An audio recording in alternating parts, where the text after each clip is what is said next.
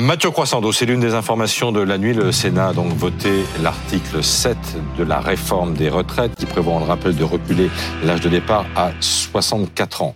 Alors, c'est évidemment un soulagement pour le gouvernement. Oui, vous en voulez une preuve? Regardez. Neuf minutes seulement après le vote, Elisabeth Borne se réjouissait sur Twitter. Alors c'est dire hein, combien elle l'attendait ce vote au Sénat. Minuit neuf, hein, donc. Hein. Voilà. C'était tard. C'est dire, à quel point elle l'attendait, je disais, ce, ce vote au Sénat. Euh, alors qu'à l'Assemblée, vous vous souvenez, le débat s'était enlisé et que les députés n'avaient même pas eu l'occasion euh, de l'examiner, euh, cet article 7.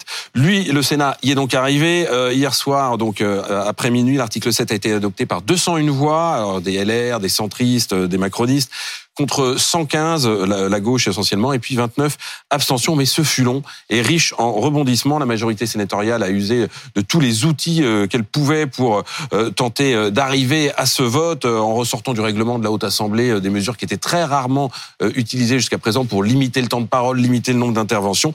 Ce sont des rebondissements qui ont donné des coups de chaud, des coups de sang. Hein. Le ton est monté. La gauche a reproché à la droite un coup de force, une atteinte à la démocratie, une atteinte au droit d'amendement. Quant à la droite, elle, elle a dénoncé par la, la voix de Bruno une tentative de mélanchonisation euh, de la Haute Assemblée, euh, c'est dire.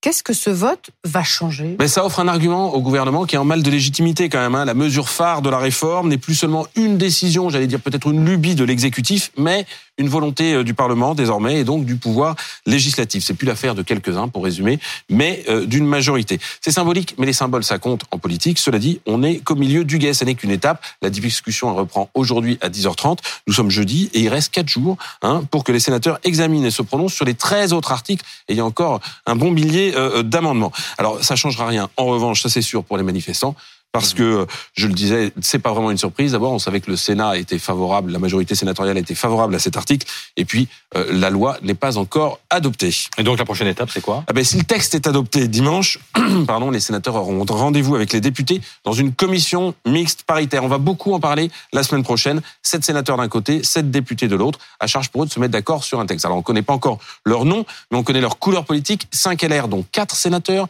quatre macronistes. C'est donc la version du texte euh, après son passage au Sénat qui arrivera en position de force hein, dans la discussion, puisque le texte sera adopté. En face, les députés vont arriver. Ben non, nous on n'a pas eu le texte puisqu'on n'a pas été jusqu'au bout de l'examen. Après quoi, si ces députés et ces sénateurs se mettent d'accord, le texte repart dans les deux assemblées pour approbation.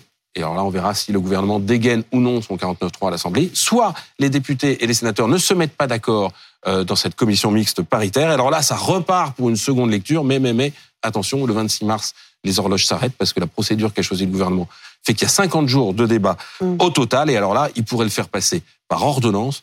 Franchement, euh, ça n'est jamais arrivé. Merci Mathieu.